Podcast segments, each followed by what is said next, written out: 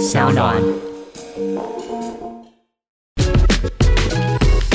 就就就爱讲干话。Hello，大家好，我是 Skimmy，我是海蓝熊，欢迎收听就爱讲干话 真开心，真的开心对。耶而且！我们今天还请来两个来宾，一个是那个小光，Hello，哎，大家好，我是小光然后一个是猫猫。嗨 Hello，啊，那我们今天要谈的主题很特别，叫开放式关系。那两位的关系是一个很神秘的一种关系吗？你们要说一下你们的关系是怎样？神秘吗，我们是开放式关系的实践者，嗯。对，但是我们没有特别去定义彼此的关系，嗯。对，就是说我没有说我们是男女友啊，或者是床伴炮友，没有没有这种关系框架，嗯，对，就是在一般来讲，开放关系我读到的，其实 paper 上面都会写说主要伴侣、次要伴侣，或者是多个伴侣，但是没有分主次要，但是他们连连这个框架都摆脱了，直接不，要。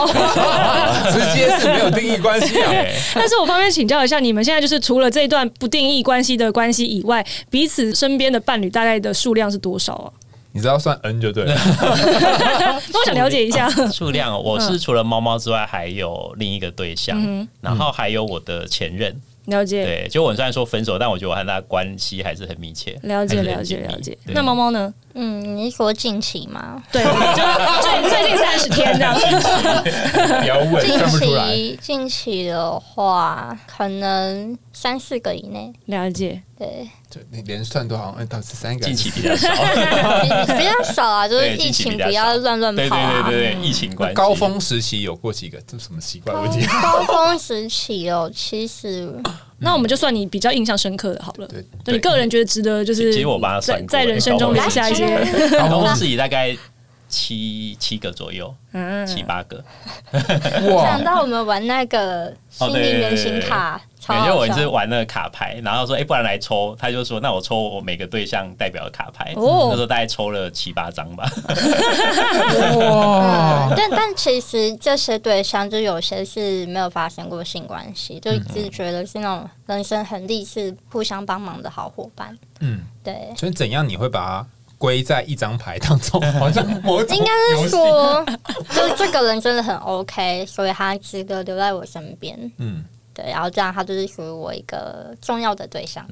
嗯，我我觉得就是说就是关系连接紧密，和有没有性没有绝对关系。对对对对对，就有点这个概念。嗯，你有没有想问的？感觉你有很多想问的。我想说，你先帮大家就是开个头，我再慢慢，我再慢慢的切入这样子，慢慢的切入而。且我觉得好像要解释一下，因为怕观众误会，因为我们这种模式，其实，在开放式关系社群里也是很少见的。然后我来解释好了，这对这里面应该研究开放式关系研究最久应该是我了。我我我可能没有这个经验，但是我看比较多论文了。就是呃，最早在谈这个是呃《道德浪女》这本书，应该算是始祖嘛。然后后来好像有其他的书有推出，然后呃，从二零一零年到二零二零年这段时间，有不同的研究，国内外都有人做。那台湾有一个叫拆框工作坊，然后也在谈这这类这一群的这个相关的一些主题。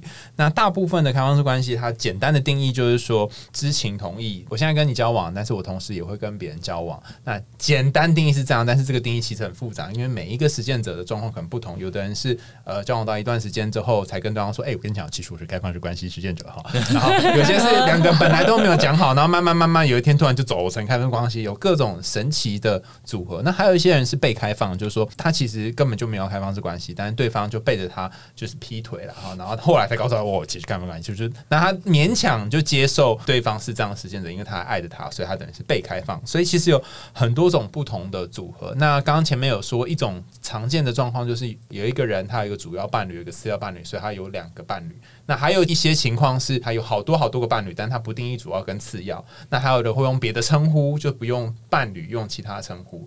那最少的就是在这么少数的族群当中的更少数族群，就是像光、小光跟猫猫这种不要去定义的，就我们之间就就是没有什么名称。自由的灵魂，嗯，对。但是我想要问的是，你们是在什么样的契机下决定说，哎、我反而好像觉得自己不太适合那种传统的关系，我想要试试看这种比较新形态的、比较自由的，是发生在什么样的转类点呢？哦天啊，我要搜寻回忆哦。好，那我先讲。对，我是和前任的时候，对我和前任交往总共九年，嗯嗯，对，然后我们前六年是一对一关系，对，然后后来在一个场合，我们就认识到一个新朋友，然后一堆情侣，然后那情侣就跟我们介绍开放式关系，然后我两个惊为天人，天呐，我们好适合哦。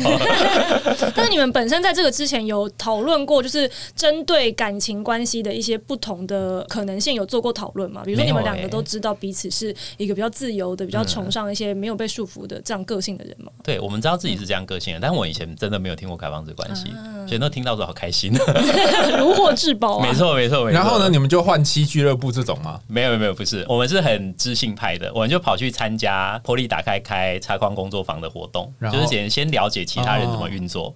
对，然后我们了解很清楚之后，我们再回来就是讨论说，哎，我要有什么样的协议啊？要不要加入这个教派啊？对，因为一开始就决定要加入了，只是就是后来就更细节，就是讨论细节怎么去做这些协议，那我们怎么开始？对，嗯，后来呢？这样讲起来应该很顺啊，怎么会变前女友？怎么回事？我觉得这也是为什么我后来会选择不定义关系的模式，因为我那时候其实是有定义关系，就我们彼此还是主要伴侣，还是男女友，但是我后来就有点被这个主要伴侣的框架框住。因为我们后来到实践三年之后呢，那时候我前任他就是把比较重心放在其他对象身上，然后我那时候有点不平衡，是不是？我就说了，你看嘛，然后我我就会跟他讨论沟通说啊，最近都没有陪我啊什么的，但是他那时候就讲说，嗯，我觉得你现在对他对我的感觉比较像家人了，嗯，对。然后有个问题就是说，那时候我们开放很妙，就是说他有其他对象，但是我只有他一个对象，哦，对我没有特别去找，因为我那时候想把其他时间花在自己想做的事身上，就没有特别找对象，对。但那时候，因为他讲这样，我就想说，哦，好吧，那不然讨论过后，就是他好像也没有想要给我更多时间，那我那不然去找新对象，还同意。对，然后我那次就是就在那时候认识猫猫，对，然后我认识之后其实就蛮热络，每个礼拜都碰面好几次，对，然后后来反而回过头，好像我是不知道我前任那时候到底是有没有在吃醋啦。哦，但是他吃醋，我会觉得很奇怪，说，哎，你自己不给我时间，我就 找新对象，你也同意呀？对。可是后来有在经过沟通，他会觉得说我们的状态好像比较像家人，那我好像分开就不要有那个关系比较好。对，所以我是这样子才进入下一段关系的。但是就你自己的观察，你会觉得说，呃，可能在这样子的一个开放式关系里面，彼此身边有的那个伴侣数量至少要相当嘛，不然就会有一方比较容易出现他可能情绪上一些比较不平衡的状态。嗯，我觉得看个人需求，哎，对。但是真的经过前段时间，我发现就是不要把所有情感放在一个人身上。对，所以我和猫猫关系比较稳定之后，我又再找一个新对象，就鸡蛋不要放同一个。对对对对对，就比较平衡，真的。那刚刚是小光的观点，你那时候是发生什么事？什么眼睛会看到这个人？怎么回事？那为什么？你那时候是发生什么事？怎么会就是跟小光开始有关系？嗯嗯，也没有发生什么事情啊，就是我们是透过听的认识的，对，然后就有一些相同的兴趣。他刚刚说的那段时间很热络，是因为我都一直找他去做一堆很有趣、很爱接触大自然的事情，就是狂爬山啊、爬山啊、去海边啊，然后吃甜点啊，就那种一起做各各式各样的事情，就很生活化，对吧？就大家不要都想说那那个开放式关系都一直在做爱，哦，对，没有，没有，没有，没有，对。哎，可是猫猫在认识小光之前，你本身就已经决定说好，我要就是变成一个开放式关系的实践者了吗？我没有这样想过，但我的行为很自然而然就是开放式那样子。你说从你第一次谈恋爱以来，一直都是走这个模式？不是不是，这还是有一段时间的铺陈。我会变得比较开放，是因为可能在过去某一任男朋友的那一段感情里面，就是不安全感很严重。嗯，然后。其实他对我没有那么公平，可是我却得到很少的爱或是体贴，可我却还要体贴回去。我觉得这样热脸贴冷屁股，因为太委屈了，这样不行。嗯，对，所以说你就觉醒，嗯，他就觉醒了，就去找别人呢，还是什么意思？有点不懂。别开心，触动到难过的回忆。嗯，就自然而然的吧。我因为我之前有听他聊过这一段了，我理解就是他比较像说在一对一关系，呃，他就有点不平衡，或者比较被控制，有点委屈。然后，一方面是不太会表达。呃，对，这也是。然后，所以他变成说，我觉得他我们两个是完全不同路线。就我是很执行派，我想实验，我先去理解，然后就是知道那些游戏规则，然后我再走进去。然后他是完全凭猫猫是完全凭自己的感觉去发掘，说我要找到一个最让我自己最舒服的状态。对，因为你这样讲，我反而觉得你是拿肉身去搏斗，哎，很辛苦啊，有点像是这样子吧，就是你一定会被吃很多亏，对，然后你到后面可能你学会表达，就是因为你真的受够了，或者是你有听到不错的方法可以去讲应对或解决。嗯其实我可以理解猫猫的心情诶、因为我觉得又要嘴前男友了，就是因为我前男友就是关系后期的状况，就有点像猫猫刚刚讲的那样，就是我觉得他对我的呃关心跟付出已经远远低于我预期的那个程度，但是他又会希望说，可能我要体贴他，我要配合他的一些就是处理事情的方法啊什么之类的，然后后来我就觉得我真的受够了。然后在我们就是已经快要分手的，就是后后期，然后我其实就已经有在外面就是进行我自己个人的一些社交活动，然后也有认识一些比较不同的呃对象这样子。然后那时候大家都是有只呼你这样，但是但是在沟通就是沟通相处上会比较暧昧。可是那个时候其实你就会发现说，当呃如果说现在身边都没有这一些其他的对象，就是让你感受到呃有充分的连接，或者说有一些呃自己有被有被关注啊这一些呃情绪上的补偿的时候，你如果现在那个你本身的关系里面，你其实是会一直在一个非常可怕的那种就是焦虑的循环里面，就是绕不出来你。后来是有讲的，但是猫猫是没有讲。对我后来就是分手之后，然后就是有有遇到下一个就不错的人啦，然后我们就是还一开始我也有说我现在不想要就是再投入一段关系了，因为我觉得实在是太可怕了这样子。但是后来就是慢慢就是对方有用他的就是真心打动我，然后后来我还是就是最终走回了一个传统的关系，不然我本本来也想开放式一下的啊。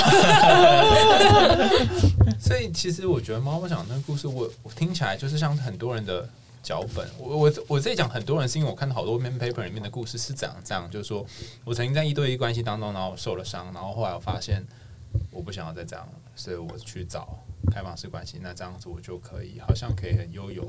你是这样吗？嗯，比较像是这样子。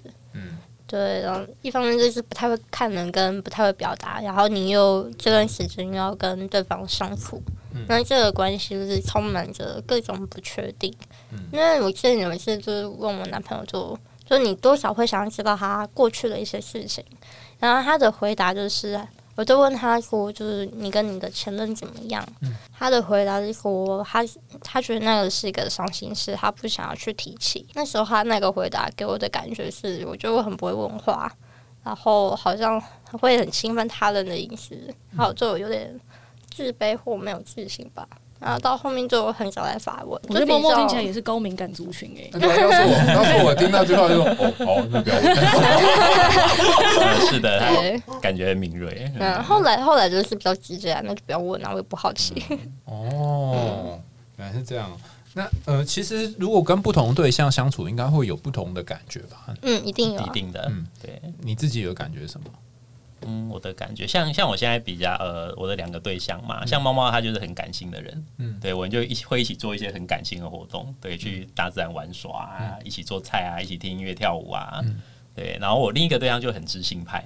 我两个约会就是从约会开始到结束一直在聊天，一直在聊天，在讨论事情，对，就会根据不同的人格特质和想做的事，会有不同的约会内容。嗯，但是你是说你在刚跟之前的前女友就是分手，然后转换到就是开放式关系的这段期间，然后就遇到了猫猫嘛？那你们两个在这样子一个就是开放式关系实践的过程中，有没有遇过就是比如说有一个老手带领你们，或是你们自己身为老手去带领新手的这样子的一个过程？老司机吗？不是老司机，就是总会有一个就是前辈给你一些想说哦，原来还有这样子看事情的角度的这种经验，可以这样开放？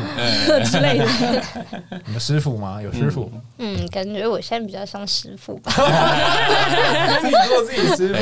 那师傅，你有没有什么几点指点我们这些 这沧海迷津们？我自己的性格个性是，我的心态是觉得下一个更好。对，就是看得很开。如果啊每一次都说下一个更好，那你的对象也？也没有啦，就是我觉得有些对象真的是一个默契，然后就可以相处的很很长久长久。应该说就是他有点就是说他很凭感觉嘛，所以觉得哎，我和你相处的很好，我们就发展。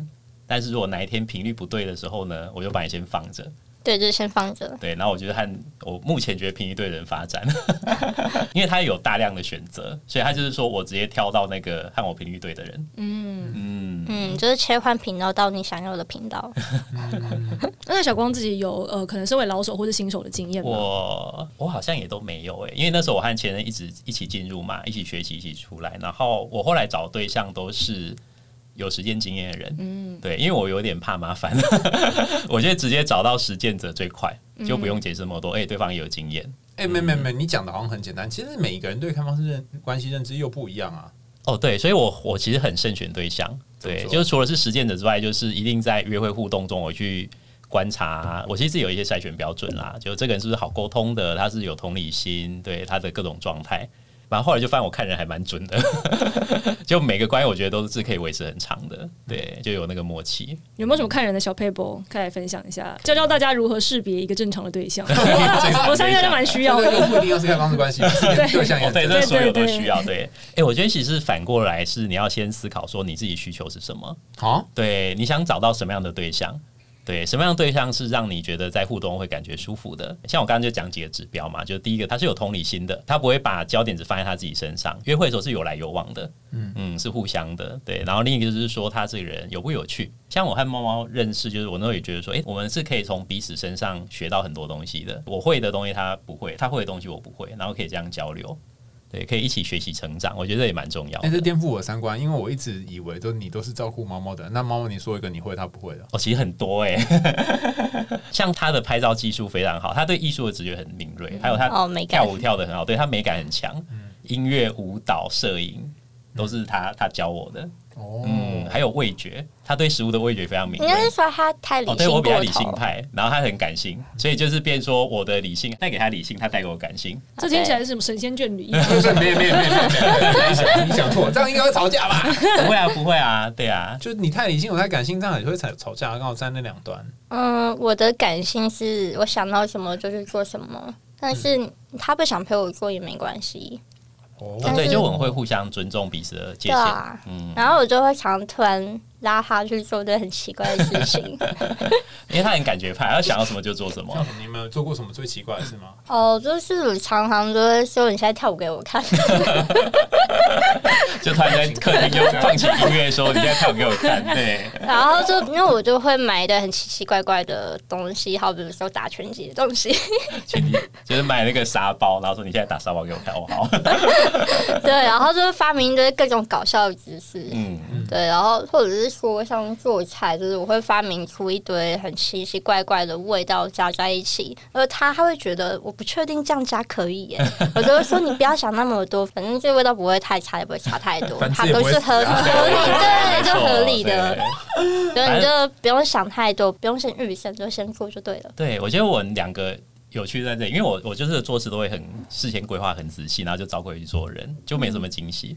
但他就是一个会不断带给我惊喜的人，就是很天外飞来一笔，所以我就觉得这种模式很有趣。但是变成说他天外飞来一笔，但是我能把马上把他的点子加到我的规划里，把事情运作很好。所以我觉得我们两个的默契是在这里。你刚刚说神仙眷侣，我就不相信你们两个之间就是在这个开放式关系的相处过程，不一定是跟彼此啦，可能跟其他都没有遇到什么冲突吗？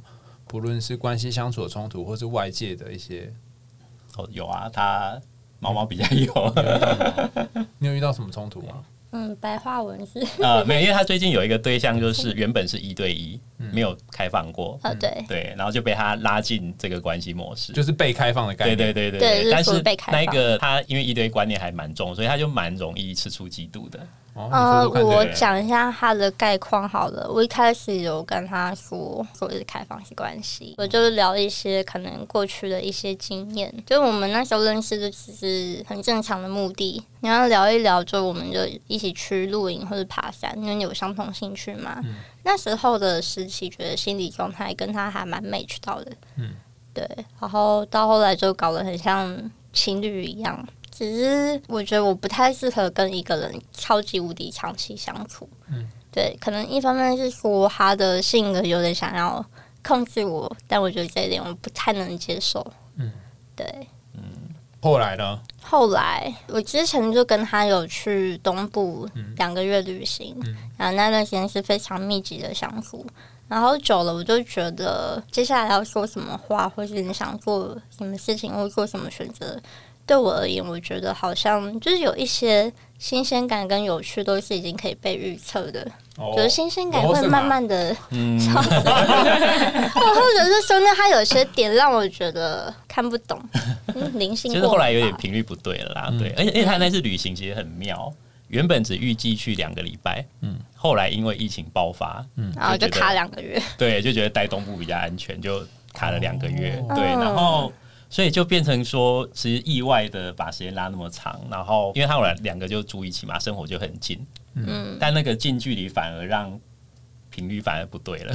对我自己的时间安排是这段时间跟这个心情，我想要留给什么样的对象？嗯因为他的风格或他的特色，可以为我在我想给他安排那段时间带来一些很丰富的东西。嗯，对。可是对他而言，我觉得太密集，就是哦，我已经读取你的资讯太久了。嗯，我觉得我偶尔也想要别的社交。嗯嗯，你讲起来好像你是什么光碟机什么？你有看过吗？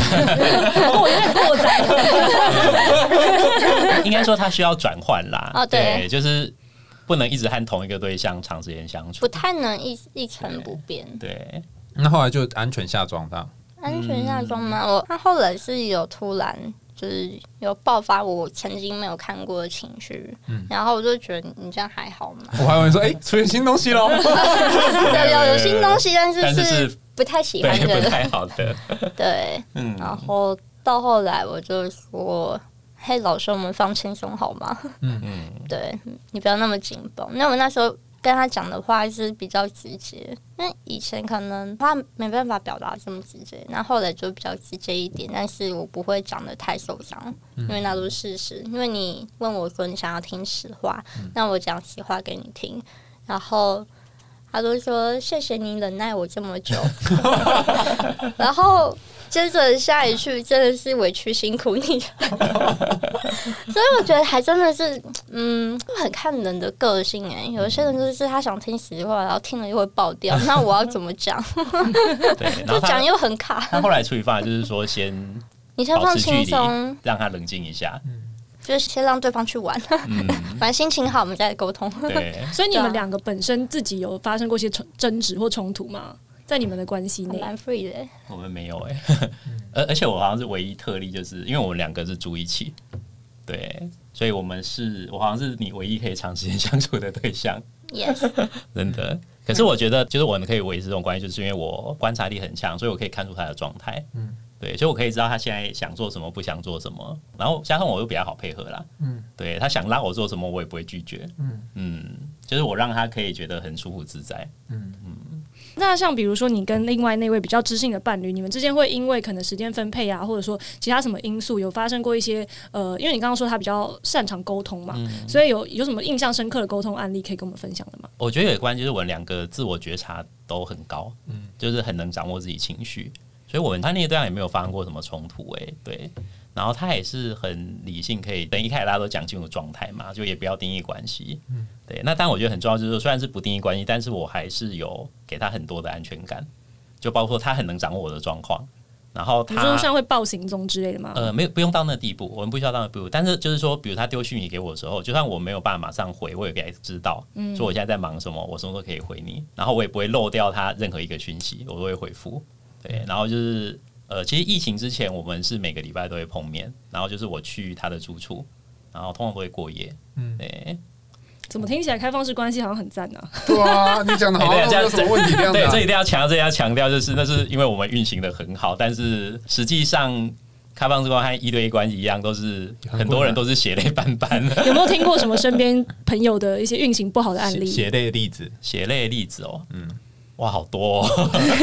对啊，就比如说是一方想开，另一方不想开，然后硬被拉进去，然后后来就是经历过之后，觉得他还是比较适合一对一，对他无法接受他的伴侣和别人上床之类的，对，或者关系太亲密。其实这点我也很想问小光啊，就是说你们两个住一起，但是听说是妈妈你会带其他伴侣回家过夜吗？还是什嗯，么？会哦，，对，会，你可以理解那个感觉吗，像 NT 啊。哦倒倒不会，倒不会，倒不会，就对。是我我想起来会像 NT，啊但因是为因为我们可能都是比较就是走一堆一的脑走一堆的脑袋，对对，对那是是什么是什么 feel 啊？就是你哦你带回来还有你背的，应该是说，我曾经去别的对象也会有遇到，哎、那个对象居然有他的家人在，或者有小朋友，嗯，对，然后可能之前有这样的经验过，然后后来变成，哎、对象是要来我家，那我觉得是没办法，因为我跟小光是室友，嗯。我总不能叫他 出去吧？对啊，那反正基本上就是，哎，所以你们是想住一个房间还是什么？没有，我们是分开啊，是等于是公寓一个单位这样子，就是有客厅、厨房、浴室，然后各自有一个房间。嗯，嗯，我们各自有一个房间。对，所以等于对猫猫来说，它可能就是一个大学，然后就是带带朋友回家，然后刚好有室友在另外一间的这种状况。哦，在他心中的理解，应该就是这样。对啊，但但其实我觉得有个历程，哎，就是一开始我们一起共同的建造那个窝，对。我都很喜欢。然后他后来就是说想要带他其他对象回家，嗯，然后我说 OK 啊。然后一开始是他先跟我提说什么时候要带那对象回家。一开始我会先我就说好，那我那一阵我就出门，我就不要待在家，你们比较自在。对，呃你也比较自在吧？那感觉很怪啊。我还好哎、因为我我前一段其实更 over 哎、我前一段和我前任的时候是哎、而且我那个状态是那时候他同时有三个男友，嗯。等于我们全部四个人，然后我们四个人都认识，嗯就大家都变好朋友，嗯。对，所以有时候就是大家会聚集在同一个房间，因为这也是住大套房，和我前任，嗯，对。所以大家都在大套房，然后就就有时候可能他们就直接在床上玩玩耍，对，然后我在旁边用电脑，然后就是你 你知道吗？就那我就是第一次，第一次也会好奇说看他们怎么进行，然后后来就知道他怎么进行，后来就无感，就做这件事情。接受度好广哦。对，我觉得很广，对。笑到可懂。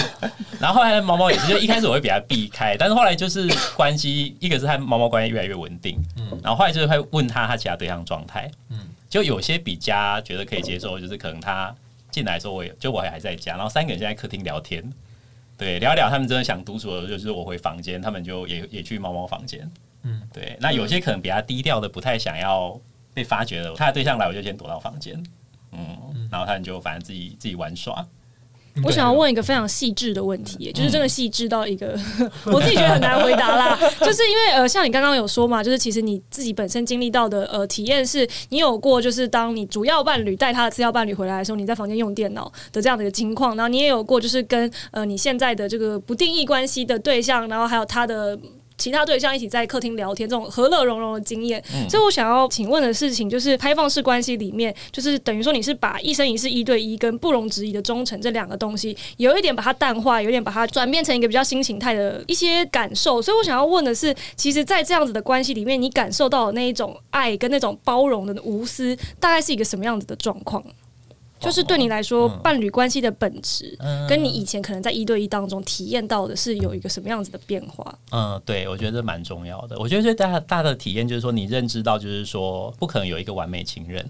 那反过来说，我自己也不可能是一个完美情人，我不可能满足我对象的所有需求。所以，当我无法满足他的需求，他可以从其他对象身上找到的时候，他会很开心。嗯，对。那你的对象开心，你自己就会开心。对，真的吗？你也是这样想吗？嗯，他也是哎、你也是看对方开心，然后你就会开心。嗯，对啊，我自己的吃醋感比较还好。嗯他就讲说，哎、你不觉得就是你的对象有很受欢迎的时候，你自己会很自豪吗？我会觉得嗯对啊有行情，赞一赞。好神奇的一种想法哦。可是就是在你本身以前还没有就是踏进到开放式关系的时候，在可能一对一关系的时候，你本身就比较不会吃醋嘛？还是其实以前是啊一？对一会吃醋没有，，他当时他刚就说他自己会吃醋啊。对因为我就还想不开啊。嗯，还想不开。对，那现在现在想开了是就觉得好像也，因为我觉得有一个要点，在一对一关系里面有一个很典型的预设，就是说我希望对方快乐，但我也希望让对方快乐的那个人，很多时候是我。嗯，然后这样我就会在他心中是一个重要的位置。如果他现在跟别人很快乐，你不会觉得有一个很怪的感觉吗？嗯，我觉得还好，不会。我我觉得是因为在关系里可以发掘自己的独特性，嗯，对，就我有给他我专属给他的快乐，那别人也有给他他专属的快乐啊。比方说像什么？比方说什么，那真的很不一定。那我现在问一个非常极端的那个，就是假设性问题。好，嗯假设今天呢，就是你可能出了一些让你心情非常非常不好的事情，然后你就是现在心情情非常的低落，然后刚好你身边所有的伴侣都没空陪你的时候，那你该怎么样调？就是他们可能都在陪其他的伴侣，那这个时候该如何调试自己心中的这种难一定会难免会有的情绪起伏呢？我可能真的是去找其他事情做，我不会想去要求，哎、你真的一定要陪我，你不陪我的话，你到底算什么？我不会这样想。哦，我觉得有一关就是我们两个都很擅长独处。嗯，嗯，哦我觉得猫猫有一句话讲很好，我好喜欢。他说要学会和自己谈恋爱。对，那你都怎么跟自己谈恋爱？看着镜子，哇，你好美哦，这嗯，样。你不是啊，那太强了。好，比如说自己一个人去逛街，然后自己去发掘一些好玩的东西。你可以就去参与任何的活动，你也可以一个人去爬山啊。对啊，因为如果说你旁边有一个人，有些人会想要问你的感受，有些人会想跟你讲讲话。那我其实有时候不太爱讲话，所以为什么我的对象都要这么的配合我？应该说很能看出你的状态啦。对，一定要很能看出我的状态。就是你不讲话，然后他们就一直讲话，或他们就哦，那我会听得很累。他不会，我不行。他他都讲说就是把它当猫。对，任性的猫。那那有时候，有时候你太吵太嗨，然后我我觉得我耳朵会开飞机了。对，我要藏起来，大概是这个感觉。但我觉得我到现在为止最无法理解，就是那种，比方说像刚刚讲那个，我在某个房间，然后。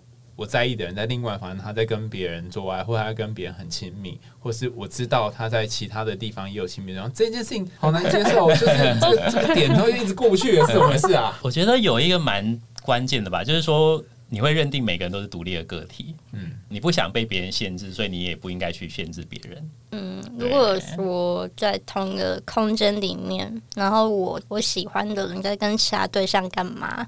我反而会想在旁边帮他们拍照录音，只是就是帮他们做个记录，就没有什么什么危险目的，就觉得是一个生活有趣的部分。不会有一种觉得啊，什么他比较重要这种感觉吗？因为每个人都有不同状态。我不会。哎，我想到一个啦，我想到一个点，你这这个这个比那个更挑战。就那是因为现在你们俩住一起嘛，然后打造一个很棒的窝，然后所以你有一个重要性是说，我是最了解猫猫的人，然后我好像就是跟他有一起住在一起这样。那如果哪一天呢，猫猫它就去找了一个。人，然后也可以很能观察他，然后很能理解他，然后他们自己盖了一个爱的小窝，你会不会吃醋？哎，我们其实有聊过这个问题，哎，好像有有有聊过，因为我们我们其实那时候在一起，那个协议就是不要定义关系。然后我后来其实关系变深之后，我我还有讲一句话，就是说我们从来就没有在一起过，所以我永永远不会分手。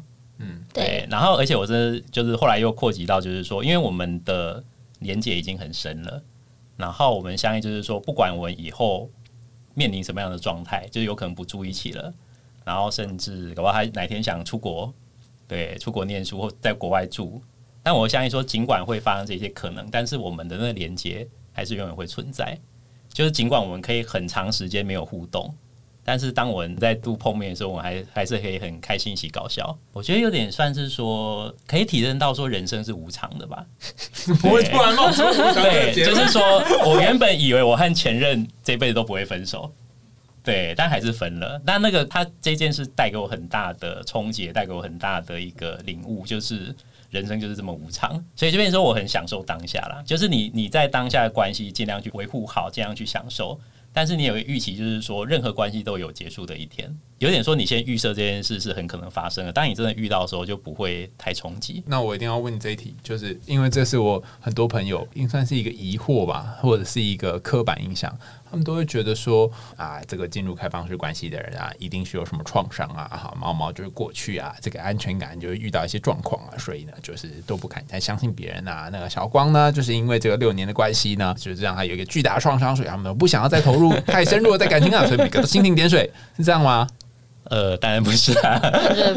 对啊，对，我觉得，我觉得这是一刻板印象。所以，那到底是一个什么东西啊？就是，就怎么会想要选择这样的关系？好像每一个关系都可以维持一些，但又跟之前那种天天黏在一起的关系又不一样。其实，我觉得关系连接深刻度和值比较有关，哦，和量比较没有关。对，而且其实我我又常讲，我在感情里最喜欢的名词就是一生一世。就尽管我现在就包括我前任嘛，猫猫还有另一个对象。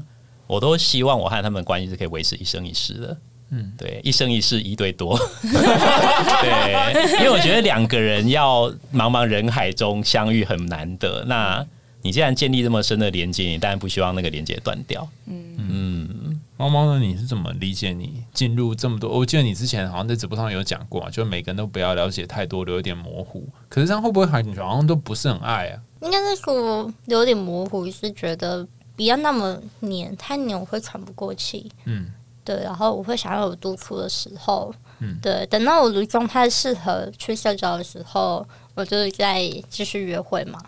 哦，所以就好像是一种平衡。对，这是一个平衡。我现在的状态到底需不需要跟人家相处？问自己感觉最清楚。哦，你有想要问性的地方吗？我们不知道。那个打造一个黄标。我刚刚本来想要问一个，我刚刚本来要讲一个非常纯洁的事情，你先讲纯纯洁的等，一下，我本来要讲纯洁的。事情，是我说我觉得他们这样子的一个转变，感觉是他们就是深刻领悟到，其实就是感情这件事情，你真的是要做自己，就是你要去认知到你自己需要什么，适合什么，然后去打造一个适合你自己的游戏环境。因为我之前就是刚跟前男友分手的时候，我的心理治疗师也有跟我讲过这件事情，因为我跟他讲说，我就是这一年我不想谈恋爱，我想要就是尽情的，就是大家就是游玩，就是玩耍开心这样子。然后呢，那个心理治疗师就跟我讲这句话，但是后来我就不到一年就被人家套牢了。就你还是想要一个稳定的关系。就是我觉得这样子稳定的关系，其实因为以前一对一的关系没有真的这么深刻的啦。然后我自己也想说，哦，好像这是一个蛮不错的体验。那我也不确定他未来会走到哪里，可是目前大家就走一步算一步这样。哦，也是享受当下的路线。啊那我来问那个黄标问题，就是有就有什么就是在性上面这件事情上，因为很多人都会很好奇嘛，一个人可以跟不同的人发生性关系，这件事情有得到什么有趣或者好处吗？好玩的有？趣或好处吗？嗯，因为我遇过有一些一对一的情侣会跟我说。啊，我实在是厌倦都是跟一同一个人做爱，但这个好像又没有别的选项。新鲜感一定有啦，对啊，嗯，和不同会有不同的互动我有个对象，就我讲话的习惯模式吧。我跟我那个对象就是很爱讲话发发出那种撞声词，像什么？就咻或是呼之类的。跟 猫一样发出各种声音，对各种。一方面是说每个对象他的代表外形风格不一样，然后他是那种他的身材是那种精壮像李小龙的那一种，哦，对。然后，哎、那时候我好像没有讲一号重屌或二号重哦屌的事情。对哦，那那那个就是他后宫重屌第一对名，后宫重屌，但是其实后来想想，没有没有想好，就是那二号，真的是重我。屌就是说跟他做起来是最舒服的。就是宠妃呃应该是说性性性爱是一半，性嗯性爱是一半，但是我们相处本来虽然没有性爱也有五十分，哦，就也很棒。嗯，对，就是各一半，然后非常的平衡。哦，然后这样子你也不会吃醋，因为反正他就负责重屌的部分。哦，对啊，我不会啊。哎、我觉得还，我觉得很妙，就是说，哦，这这个这个是我一定要讲，这很有趣，因为我们房间其实在隔壁，就一墙之隔。对，然后他们有时候在那边玩乐，隔音不太好的部分，呃隔音隔音还好，因为我问他说，哎、你不介意我？就是我可能有时候会听到嘛，他说没差啦，对，那他没差我就没差。但我讲另一件事，因为他有在房间用那投影机看那个 Navy，然后声音就很大，就有点吵。我后来也跟他讲这件事，然后后来在下一次那一个对象来找他的时候，他就跟我说：“哎、那个某某会来哦。”嗯，然后我就看他一下，然后他可能有误会，以为我是会介意他们又要回家打炮玩耍，他就说：“我、今今天应该不会打炮，应该只会看 Navy。结果马上惊吓说：“拜托你们打炮不要看 Navy，看 Navy 会吵到我，打炮不会。你们打炮就好，打炮比较安静，对，打炮比较安静。” 没有，就就是相比那知道会个，相比那个声音，对，相比那个声音，他是看《侏罗纪公园》，然后放最大声就看那个什么，你说你说什么？打炮会羞耻什么意思？嗯，因为打炮会觉得比较羞耻，因为你知道隔壁有人，然后你不太想吵到他，而且还是用这种声音吵到对方，就是他他的那个声音会压一点，他会压一对。点。我在想，嘘，现在不要这样。而而且我其实有发现，因为因为其实还是会听到一下，我发现就是真的不同对象的时候，那个房间传出来声音不一样，绝对会，绝对但是我有一会。个对象是他比较 S，然后就是会咬我，嗯，然后会嗯。会打闹，嗯，对，然后你就会 嗷嗷这样吗？我就是我就会咬回去，然后两个就很像肉搏摔跤。所以他就在房间听到一些像 Discovery 的一些纪录片的一些声音这样子。有时候是浪漫喜剧，有时候是那 Discovery 纪哦，录片这样子。肉对搏战，真的好真的不同不同的风格，而且因为小光，我之前有看你上那个呃邓慧文老师主持的节目嘛，然后你其实有提到一个概念，我觉得还蛮有趣的，就是你说呃之前你跟你的前女友其实已经对对方的肉体有一点感到厌倦，但当你们可以在外面就是寻求别的新鲜的性能量之后，这个性能量反而是会有注入到你们彼此的性生活当中的。嗯，这个可以跟我们其实多讲一下吗？因为我自己看到之后，我觉得非常有道理啦。但是我相信很多观众可能没办法理解，所以想要问一下这个亲身的实践者。对，就是本来是死床了，然后你说新鲜感哦，我觉得好几方面，一个是就是说。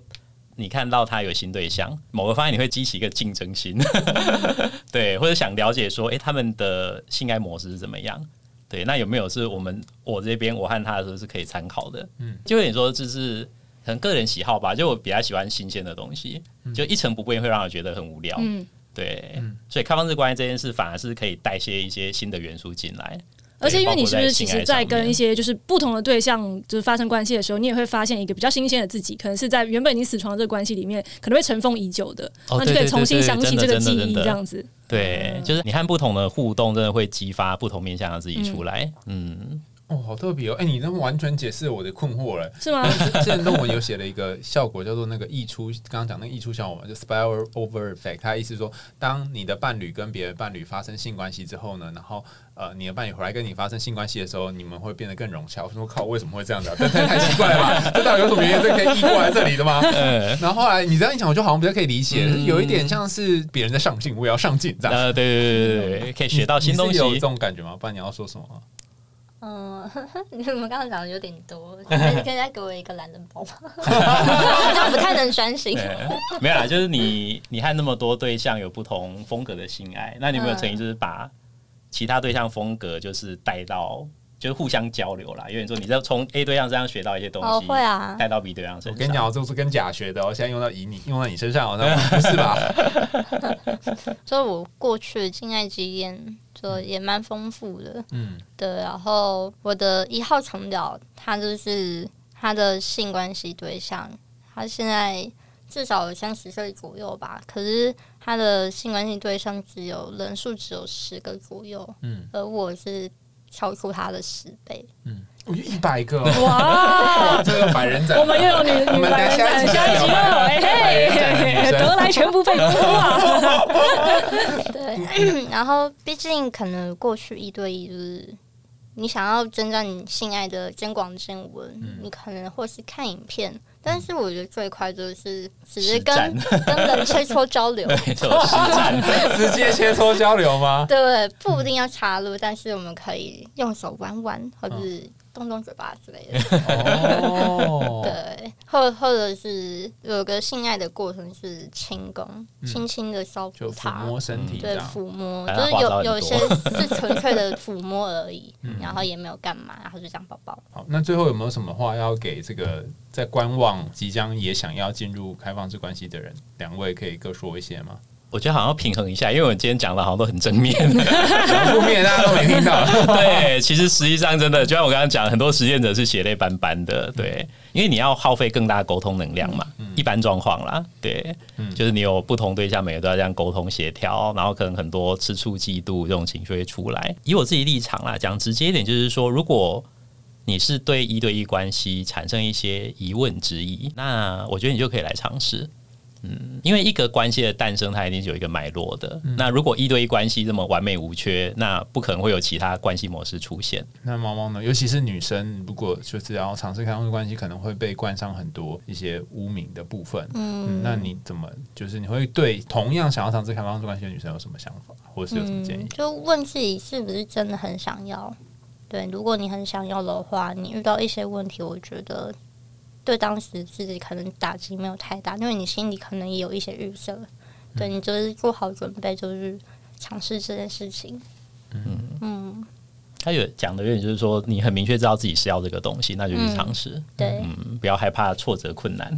对，一定会有失败的经验啊，多多少少。就会遇到烂炮的意思。嗯，也不见得是烂炮啦，就有些是那种精神冲击很大。嗯，对，因为每每个人你想要跟这个对象是精神的连接还是肉体的连接，都彼此都不一定嘛。对啊，那你遇到再说。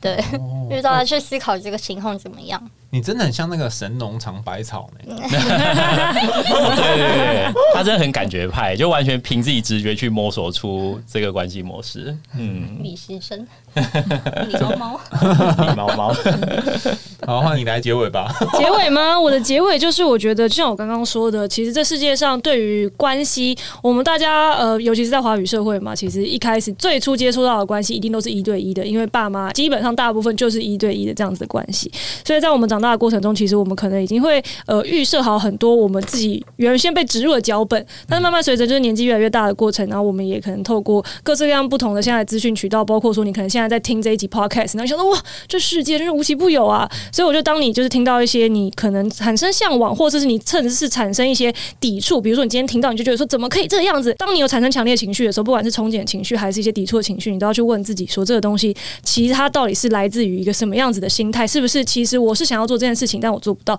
或者是其实我觉得我想要做这件事情，但其实是基于一种别的不同的渴望或者别的不同的需求？我觉得这都可以要好好问一下自己啦。嗯，好，今天我们很开心，请到小光跟猫猫来跟我们分享他们的事情，然后感觉好像好很多都没有聊，今天都没有聊到百人展的部分，希望之后有机会可以再邀请大家来。如果你想听最毒辣最多干话，又不心又不小心听到很多干货的节目，我觉得你这一段真的讲的那不然厉害够厉害够厉害够厉害我每一次听你讲这段，我都觉得 好痛苦。好，想听最毒辣、最多干话，又不小心听到很多干货的节目吗？赶快订阅追踪起来！没有听你会遗憾终身，听了以后你会终身遗憾。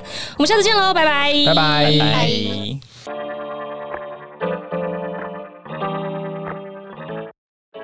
不是所有的开放式关系都像今天聊的这么愉快正向。如果你要选择进入一段关系，可能要先想好你想要怎么样的关系。爱情有很多种，勇敢去设计你自己最喜欢的那一种吧。